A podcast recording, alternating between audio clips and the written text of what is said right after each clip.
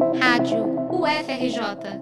Informação e conhecimento, conhecimento, conhecimento.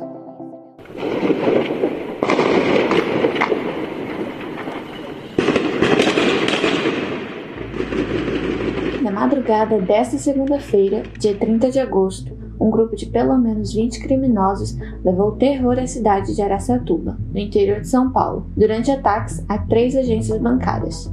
A ação começou por volta da meia-noite, quando a quadrilha espalhou explosivos pelas ruas do centro da cidade e usou moradores como escudos na fuga. Segundo a polícia, ao menos três pessoas morreram.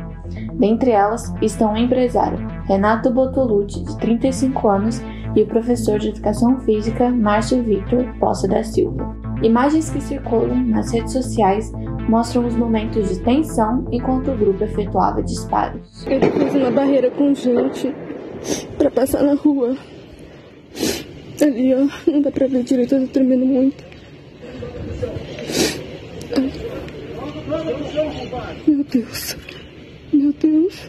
O prefeito da cidade, Dilador Borges, comenta o caso. É, logo depois da meia-noite e meia, fiz um contato com o governador João Glória e ele me retornou através do secretário de Segurança pediu reforço de Rio Preto, Bauru e Suficiente. Eu suspendi aulas. As aulas estão é, suspensas. De acordo com a Secretaria de Segurança Pública do Estado de São Paulo, foram encontrados 98 explosivos.